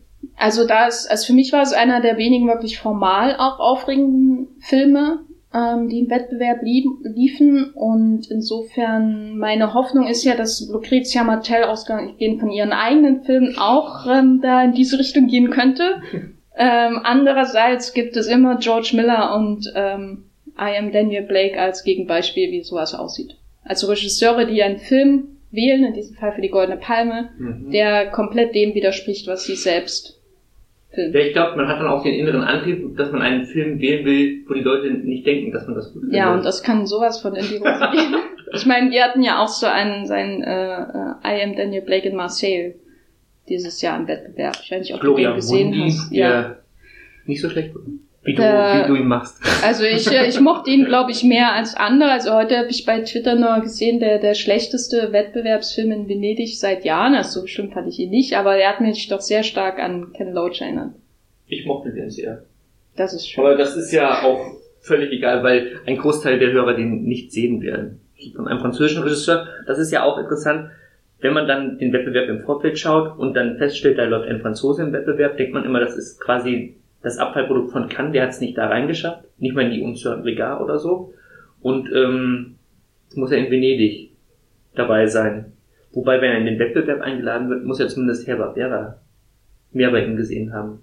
Ja, ich glaube, der macht immer Filme in Marseille über Leute, die auch in Ken Loach mitspielen könnten. Das ist mein, mein Eindruck, soweit ich auf seine Filmografie geschaut habe. Also alles war, die, jede Inhaltsangabe von dem von den Filmen des Regisseurs von Gloria Mundi. Gloria Mundi. Genau. Fing an mit In Marseille. Gloria Mundi. 1999 oder so. Aber wir können ja mal übergehen zum nächsten Film, äh, wo wir schon bei Frankreich sind, äh, äh den An Officer and a Spy, Schrägstrich Jacques, äh, von Roman Polanski ähm, den wir, glaube ich, beide mochten, oder? Ich mochte ihn sogar sehr. Ich bin aber auch Polanski-Fan, wenn man das so weit heutzutage überhaupt noch sagen darf. Und äh, habe mich eigentlich am meisten auf den Film gefreut gehabt. Ich muss sagen, ich habe mich die letzten Jahre mit Antisemitismus und auch ähm, Israel-Kritik sehr viel beschäftigt und äh, finde den gepaart zusammen mit A Painted Bird sehr spannend, weil es ähm, Antisemitismus zu zwei unterschiedlichen Zeitpunkten in der Weltgeschichte zeigt, aber auch zu sehr wichtigen neuralgischen Momenten. Also bei, ähm, das, hier geht es ja um die Dreifüß-Affäre. Äh, ein jüdischer Offizier, der ähm, angeklagt und verurteilt wird, eigentlich ohne großartige Beweislast, sondern einfach hauptsächlich, weil er Jude ist. Diese Episode kennt man, glaube ich, so ganz rudimentär, hat schon davon gehört, aber sie so von Polanski einmal komplett und äh, so auch ohne großartigen Kampf von Fett einfach nur straight herunter erzählt zu bekommen, ganz konzentriert, ähm, mit einem tollen Jean Dujardin als dieser ähm, französische Offizier, der dann nach dem Prozess anfängt zu ermitteln, der wird dann äh, quasi der neue Chef äh, des Geheimdienstapparats und stellt fest, was das für ein Sauhaufen gewesen ist und ich meine, die ersten Indizien, die für, äh, für die Anklage von Dreifüß ähm, gesprochen haben, auch als äh, Detail ganz interessant, dass man dann quasi die Putzfrau in der deutschen Botschaft ähm, für sich engagiert hat, die dann die Abfälle aussortiert hat und dann haben sie einfach irgendeinen Brief zusammengeklebt und gesagt, ja, das klingt doch eigentlich nach Dreifüß, der könnte gewesen sein. Und das war dann eigentlich schon die ganze äh, Überführungsstrategie der, der französischen Generalität. Und ähm, ich mag einfach auch Charaktere, wenn man jetzt auch nochmal Richtung Oskar Schindler geht, die eigentlich nicht besonders gute Menschen sind. Also man hat am Anfang auch eine Szene mit Jean Dujardin, der steht bei dem Prozess, wo, äh, nicht bei dem Prozess, sondern quasi bei der offiziellen, wie nennt man das? Zeremonie, wo, wo ihm die, die, in die militärischen Insignien abgerissen werden. Genau, steht er dann einfach als Zuschauer da und lässt dann diesen Satz da ähm, fallen, ähm, oh, das ist ja wie, äh, ein jüdischer Schneider, dem man sein Gold wegnimmt. Also es ist auch dieser latente Antisemitismus, der immer in der französischen Gesellschaft schon da war und eben auch bei der Figur, die Dujardin spielt. Und äh, der trifft dann auch äh, Dreyfus, der bei ihm studiert hat, äh, auch im Gang und sagt zu ihm, ähm, ich mag euch Juden nicht, aber äh, deine Karriere würde ich dir nicht verbauen dadurch. Und das, also dieser Moment, ähm, der reicht schon quasi aus, um der erste Stein des Anstoßes zu sein. Und dass er dann einfach so ein, so ein Mensch der Tat ist, der eigentlich kaum Sympathien für diese, für diesen Offizier hat, aber einfach nur aus seinem Gerechtigkeitssinn, weil er halt förmlich riecht, wie falsch das Ganze ist, ähm, ja da selber zu ermitteln beginnt und feststellen, mit, mit leichtesten Ansätzen bekommt man heraus, dass die Geschichte überhaupt nicht vorn und hinten passen kann. Und der findet ja dann tatsächlich auch noch den, den, den wirklichen ähm, Spion, der für die Deutschen die Informationen weitergibt. Ähm, und da auch seine Karriere und letztlich sein Leben äh, äh, einsetzt, äh, das hat mich sehr angerührt. Mir hat er auch sehr gut gefallen. Ähm, vor allem, weil dieses Jahr im Wettbewerb auch noch zwei andere Filme von Regisseuren, die ich eigentlich tendenziell wahrscheinlich lieber mag, liefen, nämlich einerseits Wasp Network von Olivier Assayas und ähm, hier, wie hieß er, The Laundromat von Steven Soderbergh, die dazu manchmal tendieren, so nüchterne oder nüchterne prozessartige Filme zu machen. Also wo man einfach nur ähm, Punkt eins, Punkt zwei, Punkt drei sozusagen eine Liste von Ereignissen sieht, die irgendwo hinführen. Also zum Beispiel der Che, der Che-Zweiteiler von Soderbergh ist sehr nüchtern erzählt. Man sieht, wie er jeden Menschen in Bolivien die Hand gibt und so weiter und so fort. Oder ähm, Carlos von Asayas. Und die beiden haben mich dieses Jahr ein bisschen enttäuscht. Also Asayas sehr und Soderbergh nicht so sehr, aber es war doch nicht so toll. Und stattdessen läuft eben dieser Polanski, der genau in mein Wheelhouse ist, von der Art, wie er ähm, erzählt wird, der sich wirklich so reinwälzt in diese damaligen in diese damalige Gleichzeitigkeit so von modernen ähm, Modernität. Also man sieht einmal irgendwie, wie ein Auto die Straße runterfährt, so ein frühes Automobil und der, der Pferdewagen kommt ihm entgegen. Und man hat diese, diese ähm, damals modernen Überwachungsaufnahmen, die Fotografien, die Dunkelkammer und so weiter und so fort. Also finde ich, fand ich ganz toll. Mhm. Ähm, und gleichzeitig, ähm, was mir aber, was mir, oder was den Film für mich so in Behandlung dieser Dreifuß-Affäre auch herausragend gemacht hat, war, also in, herausragend im Sinne von, im Vergleich zu den anderen Filmen, die sich damit beschäftigen, die ich gesehen habe, ähm, war ähm, die Perspektive, die er eben gewählt hat, die du ja schon angedeutet hast. Also zum Beispiel in The Life of Emile Solar von, ich glaube, Dieterle mit Paul Mooney, da hat man, dann ist, da ist man immer auf der, in der, auf der Seite der, der Gerechten, wenn man so will, die auf der Seite von äh, Dreifuß sind. Und in dem, es gibt noch einen Film äh, Jacques oder I Accuse äh, von äh, José Ferrer, wo er selbst Dreifuß spielt und man ist immer in dieser Rolle, wo man sagt, hier, wir sind dagegen, wir wollen die Wahrheit und so weiter, einfach aus diesem Gerechtigkeitssinn heraus. Und ähm, hier fand ich das, äh, die sind halt, also der Life of Emile Solar ist schon sehr gut, der andere nicht so sehr, aber die sind halt irgendwie auch letztendlich ein bisschen einfach gestrickt in der Identifikation. Mit wem identifiziert man sich einfach? Vor allem, weil die Dreifußfigur, was glaube ich Polanski vielleicht gemerkt hat, an sich gar nicht so spannend ist. Weil das ein sehr tröger, trockener, äh, militärischer Mensch ist. Mhm. Den Louis Garel, der, dem ich mit allen Wörtern beschreiben würde, nur nicht mit diesen, ähm, spielt hier kaum wieder zu erkennen. Katastrophaler Frisur, ja. Genau. Äh, und äh, ich finde es sehr, sehr schön, dass es sich einfach abgewendet hat und eher eine Figur genommen hat, die vielleicht einen größeren ähm, Sinn für Genauigkeit und ähm, äh, äh dem, Befol äh, dem Befolgen von Regeln hat, als viele andere in dem Militärzirkeln, in denen, denen er so herumgeht. Aber der trotzdem irgendwie stellvertretend ist auch für viele andere Menschen der Zeit. Mhm. Also Leute, die eben einen latenten oder auch einen Antisemitismus hegen. Und ähm, das hebt ihn, glaube ich, hervor einfach äh, oder heraus aus diesen vielen anderen Filmen, die sich äh, mit der Affäre beschäftigen, gerade weil die ja oft auch den Antisemitismus gar nicht behandeln.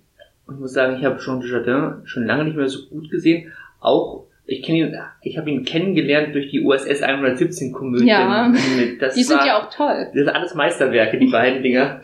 Und ähm, als er dann so großartig mit äh, der Actor hieß der Film? The Artist. The Artist so großartig abgefeiert wurde, hat er einen Oscar und Blipapo, habe ich gedacht so, guckt euch doch mal die USS 117 Filme an, da ist er richtig gut. Und ihn jetzt aber auch nochmal in französischer Sprache so konzentriert äh, spielen zu sehen, hat mir unglaublich gut gefallen. Und ich mochte es auch, dass Polanski, was er für einen Aufwand betrieben hat, also teilweise, wo ihm die Ehren, also dem Dreifüß die Ehren aberkannt werden, diesen Exerzierplatz, wo er, keine Ahnung, 5000 Soldaten hingestellt hat, gefühlt ist das eine Wahnsinnsszene für zwei Minuten. Wobei da bestimmt auch CGI war. Also ich habe darauf geachtet, wie die, die Mäntel wedeln und habe hab teilweise das Gefühl gehabt, da, da so Muster der, der Wedelei zu erkennen. Aber bei diesem, bei dieser einen Nachtclub-Szene, da ist, glaube ich, auch nur so zwei Minuten Kinozeit drauf verwendet worden und das ist ein, ein riesiger Apparat, viele Statisten. Man hat immer das Gefühl, da ist eine, eine Welt dahinter. Also wie man halt früher in Hollywood-Filmen gemacht hat. Also hier Land der Pharaonen von Howard Hawks. Einfach mal für einen Schwenk irgendwie 100.000 Statisten hingepackt und dann ist die Szene vorbei und das, man äh, hatte das Gefühl, das ist, äh, da, da wurde sich noch Mühe gegeben. Nicht einfach nur im Computer Pixel zusammengerechnet. Ja. Ja, ich hatte auch das Gefühl, ich könnte quasi über die Staubschicht in seinem Büro auf dem Schreibtisch fahren. Also diese, auch diese, das ist ja doch ein sehr, sehr, sind ja oft sehr triste wolkige, schattige Umgebung, in denen er sich da bewegt. Also ich weiß nicht, ob es überhaupt mal, äh, wenn überhaupt auf der Gefängnisinsel einen blauen Himmel gibt in dem Film. Äh, und das ähm, war alles sehr schön dargestellt, ohne dass es so wirkt wie ein Kostümfilm oder so. Ähm, was ich zum Beispiel bei, bei Waiting for the Barbarians, da hatte ich manchmal das Gefühl, da hat jemand ganz genau jedes einzelne Detail aus seiner Vorstellung von dem äh, Roman von J.M. Quetzi, Quetzi äh, dargestellt und am Ende wirkt das so bühnenartig genau nachgestellt und nicht gelebt. Mhm. Äh, und äh, bei Polanski wirkt es halt wie eine gelebte Umgebung. Der ist ja wirklich jetzt auch im internationalen Kritikerspiegel ganz, Kritikerspiegel ganz oben gelandet und es ist die Frage, also den Hauptpreis wird er nicht bekommen, aber ich könnte mir schon vorstellen, dass er irgendwas kriegt.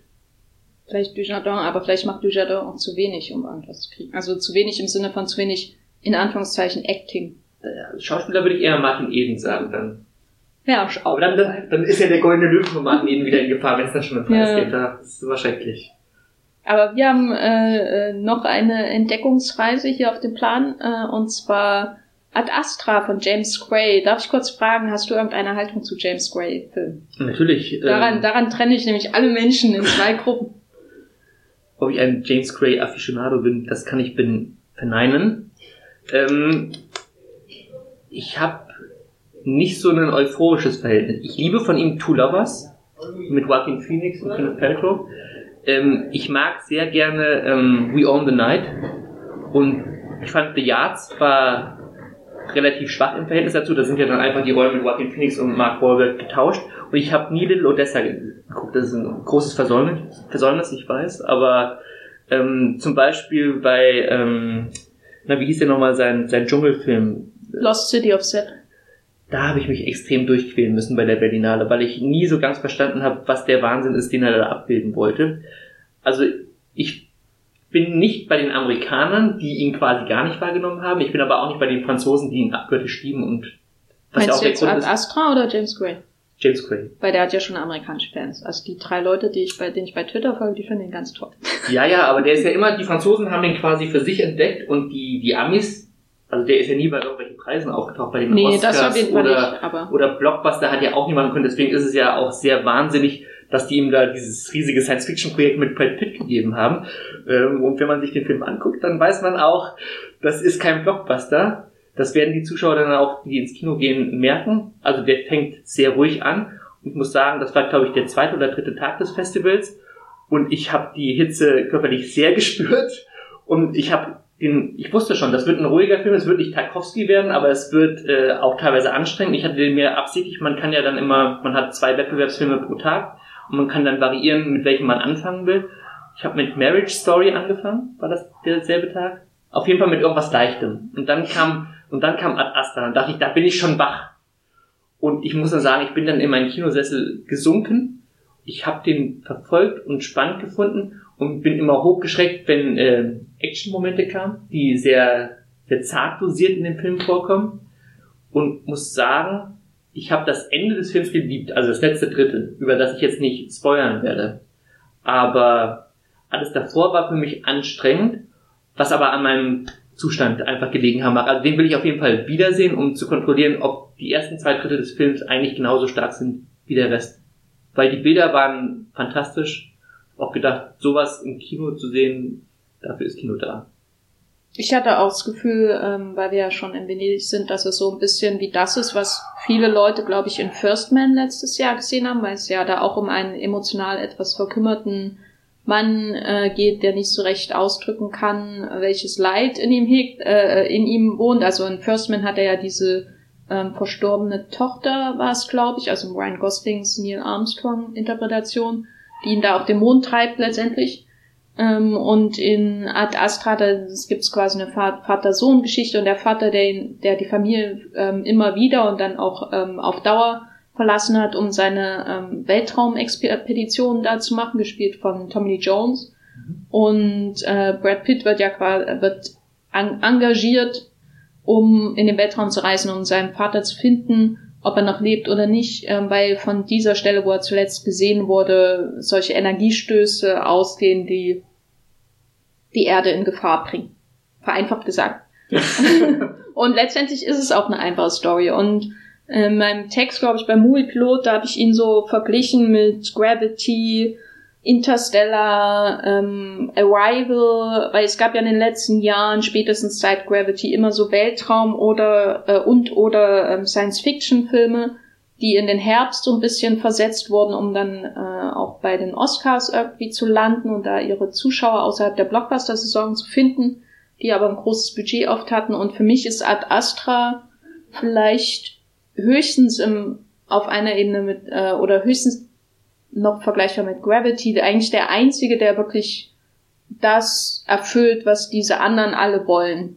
Äh, also auch sowas wie Interstellar, äh, den ich teilweise mochte, trotz des äh, Regisseurs, ähm, oder eben First Man äh, letztes Jahr und so. Und Astra ist für mich so diese Perfektionierung dieses äh, Adult oder oder äh, dieses dieses Erwachsenen-Dramas im Weltraum, das eine andere Zielgruppe sucht als die Avengers-Filme oder die Marvel-Filme oder was weiß ich, die halt den Sommer davor dann befüllen. Und du hast dich gar nicht in den ersten zwei Dritteln gelangweilt, das fandest du alles spannend, also ich weil, war da, weil Brad Pitt so mitreißend. Also am Anfang hatte ich ein paar Probleme mit seinem Off-Kommentar, mhm. ähm, weil der für mich am Anfang erstmal wahrscheinlich bis er irgendwann den Mond verlässt, äh, manchmal so fremdkörperartig wirkt, weil er oft vieles kommentiert, was man eigentlich sieht. Also er kommentiert, dass der Mond zum Ort des Massentourismus im Grunde geworden ist und äh, wo eben auch Minen dann entstehen und so weiter. Also es ist nur ein weiterer Ort der Kolonisierung und des Kolonialismus des Menschen mit den entsprechenden Folgen. Also es gibt dann eben auch Mondpiraten. Mondpiraten. äh, und, und man hört, man sieht das eigentlich. Also die Bilder sind da, um das alles erklärbar zu machen. Und weil ich glaube, dass das ist ja auch einer der größten, der, das ist ja auch einer der Punkte, den ich an James Gray sehr schätze, dass er das ausdrücken kann, ohne dass man das sagt. Ähm, und ich glaube, er macht das sehr oft im Film, dass er unglaublich viel ausdrückt durch diese Bilder und die, diese Kombination auch mit dem Score von Max Richter äh, und die Darbietung von Brad Pitt, ohne dass man eigentlich einen Kommentar braucht, der das nochmal so ein bisschen klarer macht. Und am Anfang hatte ich das Gefühl, dass er da oft so ein bisschen äh, gewisse Redundanzen im Off-Kommentar hat, aber das ist auch so ein Pet Peeve, äh, wie man im Englischen sagen würde, von mir, dass ich das hasse, wenn das? Pet Peeve äh, äh, von mir, äh, dass, dass ich solche Redundanzen hasse wie die Pest. In dem Film habe ich mich dann aber dann doch recht schnell daran gewöhnt, auch weil dann eben spätestens ähm, dann ab dem äh, ähm, Kapitel auf dem Mars, was ähm, durchaus früh kommt, ist jetzt kein Spoiler oder so, ähm, dann der Film für mich einfach so davon geflogen ist äh, und ich äh, habe mich drauf gesetzt und habe mich drüber gefreut. Mhm. Das ist doch sehr schön. Ja. Wenn man das so sagen Und es ist auch eine schöne thematische Erweiterung. Ähm, also ich mochte zum nämlich also der der Filme von James Gray. Ähm, ich mochte Lost City of Set, glaube ich, mehr als du, aber ich hatte auch so ein paar Probleme, vor allem auch, weil ich Charlie Hannem als Hauptdarsteller überhaupt nicht irgendwie akzeptieren konnte. Also der ist einfach es gibt keine Erklärung dafür, was da passiert ist. Hm. Aber für mich ist das ist halt thematisch auch sehr ähnlich und für mich ist Ad Astra quasi eher eine Vollendung von dem, was er versucht hat, in Lost City of Set zu erzählen. Mhm. Mit der Vater-Sohn-Geschichte dort auch. Das sind ja immer Familiengeschichten, ja. die da im Mittelpunkt stehen. Auch bei We Own This, We Own the Night und so, ja. Ja, von daher, ich werde mir den auf jeden Fall nochmal anschauen. Mehr kann ich auch nicht sagen. Ja, ich hoffe, dass er nicht ein kompletter Flop wird. Aber ich äh, sehe ihn auch irgendwie so als, als Schlussstrich unter eine Film eher von dem, was auch 20th Century Fox so als Studio vielleicht ausgedrückt hat und was halt jetzt endet. Und wie gesagt, die Disney-Ära. The Heaven's Gate. Ja, 20th Century die. Disney-Ära hält jetzt Einzug und freuen wir uns an Ad Astra, solange wir uns an sowas von einem Hollywood-Studio freuen können.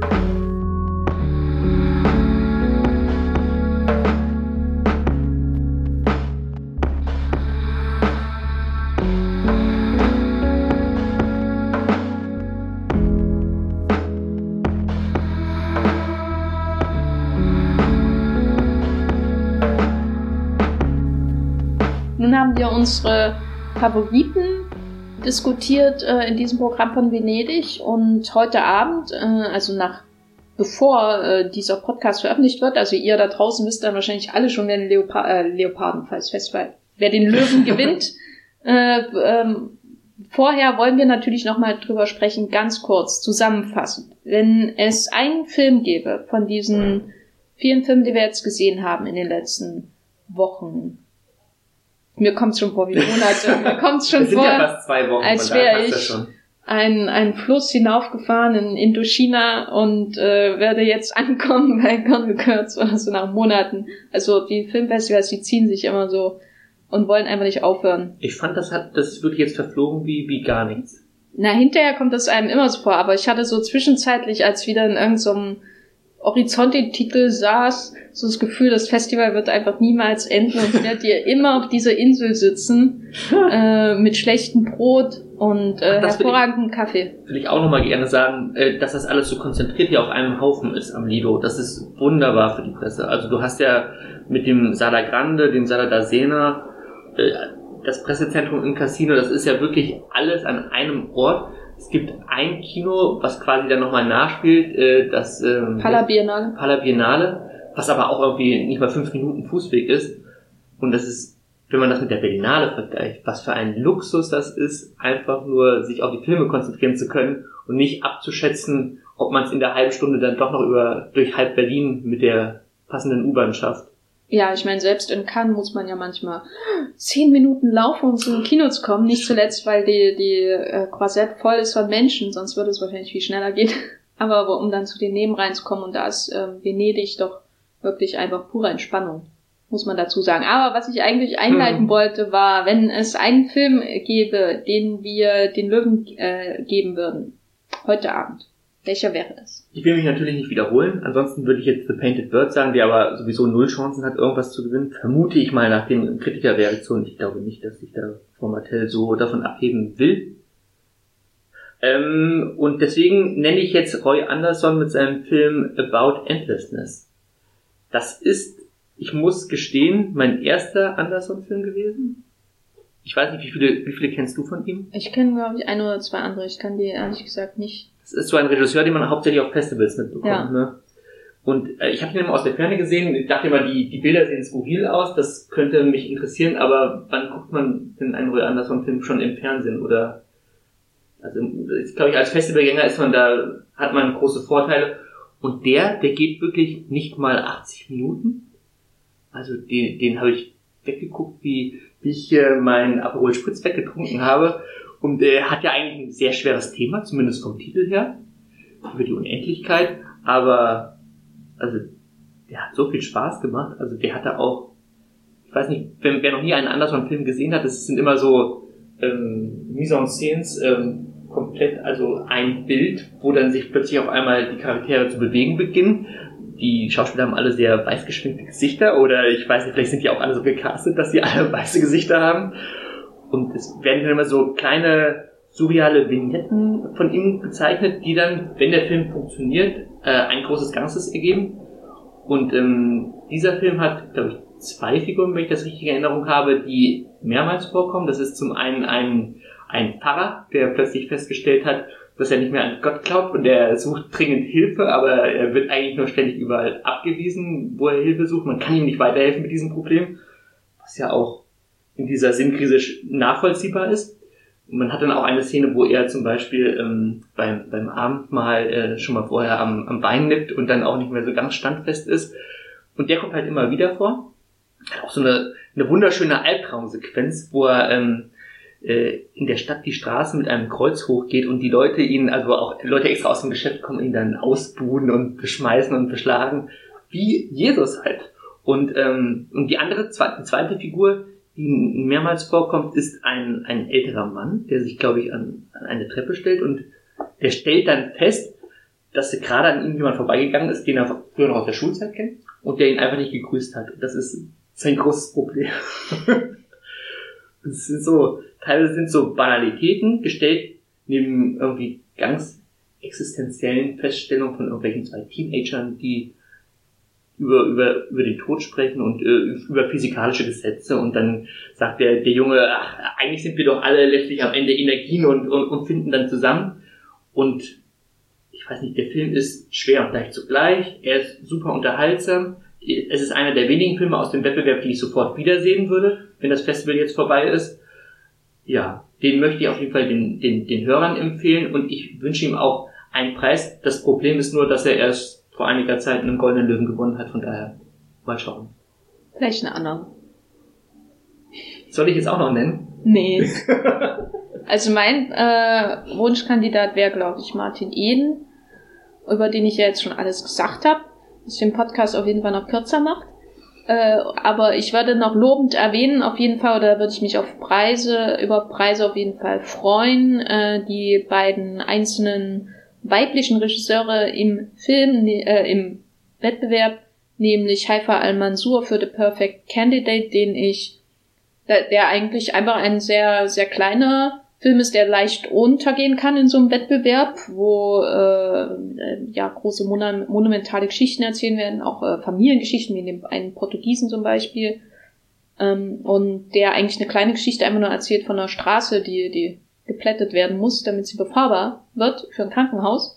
Und ähm, da wird, was mir am besten an dem Film gefallen hat, war eigentlich nur, oder nicht nur, aber war die Art und Weise, wie so diese Frau, Frauen oder spezifisch weiblichen Räume in der ähm, saudi-arabischen Gesellschaft dargestellt werden. Also das klingt jetzt irgendwie abgehoben, aber ich meine damit eigentlich nur speziell die Szenen, wo eine, wo die, wo zum Beispiel die Schwestern der Hauptfigur mit ihr zusammen sind und über ihren Plan reden, sich als Kandidatin des, ich weiß nicht, Stadtrats oder Bezirksrats oder was das ist, der Stadt aufzustellen. Sie planen zu dritt zusammen, äh, nicht äh, immer mit vollem Enthusiasmus diese Kandidatur, wie sie da Social Media mäßig Aufmerksamkeit ähm, erlangen können. Und diese, die Szenen der, der Schwestern zusammen fand ich ganz toll. Auch diese Partys, wo, wo nur Frauen anwesend sind, die dann auf einmal nicht mehr ihr Kopftuch tragen und mhm. ähm, ähm, sich völlig quasi frei äh, da bewegen. Aber was mir da auch gefallen hat, waren zum Beispiel die Szenen mit dem Vater, der da rumreist, parallel auf Tour.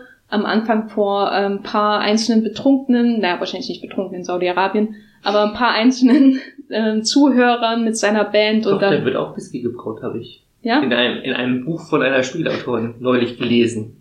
Ähm, ja, das, das kann man natürlich jetzt als Fantheorie spekulieren, was die Zuhörer von dem Vater und seiner Band da ähm, zu sich genommen haben, aber diese, diese Musikszenen, die immer ekstatischer werden, quasi von Auftritt zu Auftritt, ähm, je größer auch das Publikum wird. Und da bricht einfach was in dem Film und vielleicht auch in der Gesellschaft, aber auf jeden Fall in dem Film hervor, was man vielleicht so am Anfang gar nicht erwartet hätte. Und dann äh, als zweites wollte ich noch hervorheben Baby Teeth von Shannon Murphy, der mir auch sehr gut gefallen hat, obwohl ich das Genre von ähm, krebskranken Teenagern, die sich verlieben, jetzt nicht unbedingt so gern mag, weil jetzt immer recht vorhersehbare emotionale Checklisten sind, die da aufgefahren werden in Filmform. Äh, und der ist aber als Familiengeschichte einfach sehr berührend und hat einen tollen Cast. Äh, äh, äh um zum Beispiel Ben Mendelssohn äh, der den Vater spielt, und Essie Davis, die ihr vielleicht kennt aus der Hauptrolle, aus der Babadook äh, oder aus Game of Thrones. Aus einem der furchtbarsten, furchtbarsten Handlungsstränge aus Game of Thrones, wo sie trotzdem sehr toll drin war. Darf man den nennen, ohne irgendwas großartig zu spoilern? Ähm, es handelt äh, von einer Theatergruppe. Ach, die Sache. Mhm. Genau.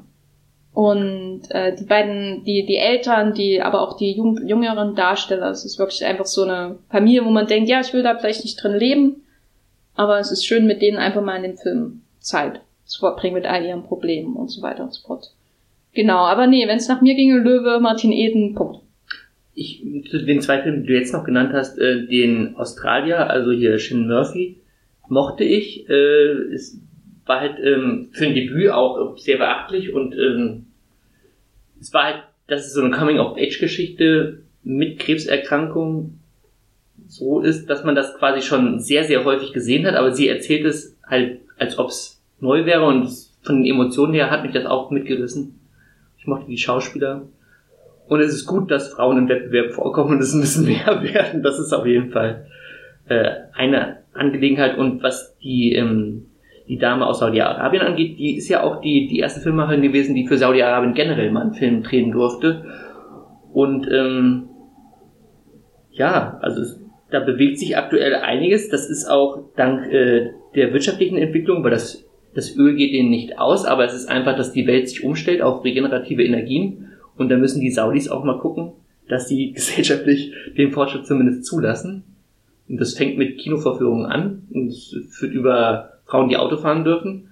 Und die Autoszenen im Film sind auch immer sehr schön. Also da passiert nichts Besonderes, aber man merkt immer, wie wichtig ist, dass sie jetzt mit dem Auto selbst zum Flughafen fahren kann. Ja. So. Oder dass man einfach mal ins Ausland reisen darf, ohne dass der Ehemann sagt, nee, darfst du nicht. Ja. Da ist viel in Bewegung. Also von daher hätte ich ihn auch sehr gerne gesehen. Auch eine, eine wunderschöne letzte Szene, die sehr einfach ist, die man, wo man schon denkt, eigentlich muss da jetzt rausgehen, um den nächsten Film zu gehen, aber die ähm, doch sehr schön viel über ähm, die Veränderung im Land aussagen, auch für die Veränderung für die Hauptfigur. Genau. Äh, The Perfect Candidate von Haifa Al-Mansour.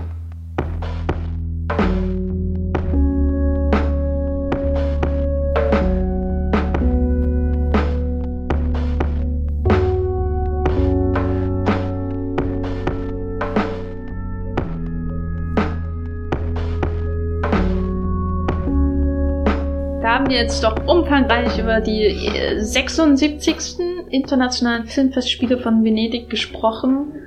Ähm, Michael, wo kann man dich denn außerhalb dieses Podcasts noch antreffen? Ich hätte noch gerne ein Zitat untergebracht von dem allerletzten Film, den ich hier auf dem Lido gesehen habe. Und zwar ist das ähm, The Burnt Orange Heresy, heißt der so? Ja. Mit äh, Claes Bang. Bank zum Beispiel mit Donald Sutherland und ähm, Mick Jagger, den wollte ich eigentlich erwähnt haben. Da gibt's ja diesen schönen Satz, ähm, weil Claes Bank spielt ja diesen Kunstkritiker und dann sagt seine Freundin zu ihm oder seine Affäre, ähm, ich dachte, bei Kunstkritik geht's um die Wahrheit und dann sagt er, nein, es geht eigentlich nur darum, äh, die guten von den schlechten Lügen zu trennen. So. Aber ohne jetzt den Film zu spoilern, ist der, äh, der Autor, glaube ich, eine andere Meinung. ähm, ja, aber wo kann man dich denn außerhalb dieses Podcasts noch äh, antreffen, wo du über Filme oder was weiß ich schreibst, Movies oder Sports? Der Blog ist immer noch Negative Space.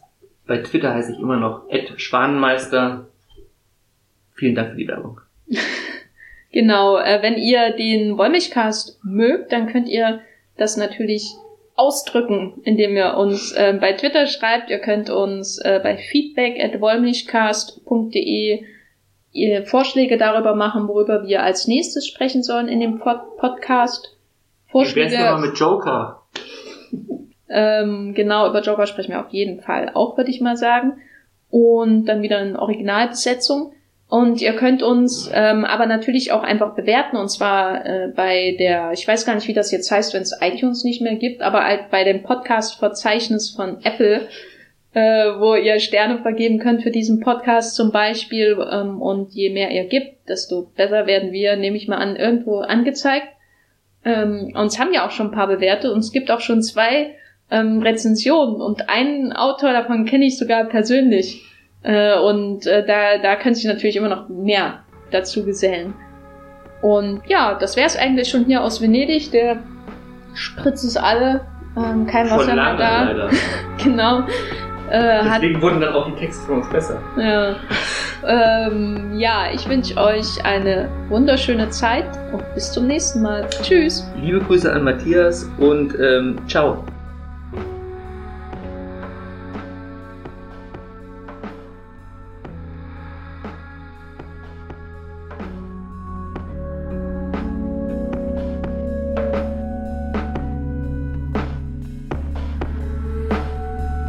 Der Wollmilchcast wird produziert von Matthias Hopf und Jenny Jecke. Unser Intro und Outro stammt aus dem Song Slam Canto von Kai Engel. Ihr könnt den Podcast bei allen gängigen Apps abonnieren und wir freuen uns über Kommentare und Bewertungen bei iTunes.